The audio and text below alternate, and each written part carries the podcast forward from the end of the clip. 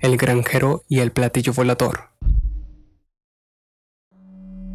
Las extrañas luces voladoras vistas en el cielo fueron llamadas por primera vez platillos voladores a finales de la década de 1940, pero mucho antes de eso, en 1878, un granjero al norte de Texas vio algo en el cielo que describió como un gran platillo. Esta fue la primera vez en la historia que la palabra platillo se utilizó para lo que conocemos hoy como ovnis, y esta es la historia.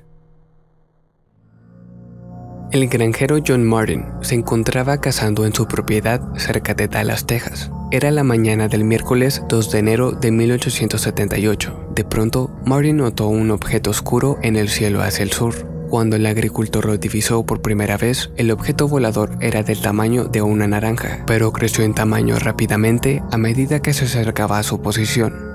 En una entrevista tras el avistamiento, un periódico local mencionó que la peculiar forma y velocidad con la que el objeto se acercaba llamó la atención del granjero. Maureen continuó observando el objeto, mientras éste se movía rápidamente hacia él. El brillo intenso del sol en esa mañana de cielo despejado cegó temporalmente a Maureen, y debido a esto perdió el objeto de vista, optando por descansar los ojos por un momento.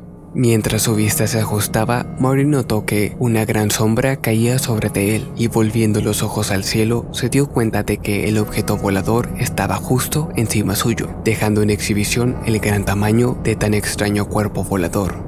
El objeto era de un tamaño enorme y tenía forma de platillo y evidentemente estaba flotando a una gran altura. Maureen asombrado continuó vigilando el objeto hasta que éste se movió completamente fuera de la vista, desapareciendo entre las montañas.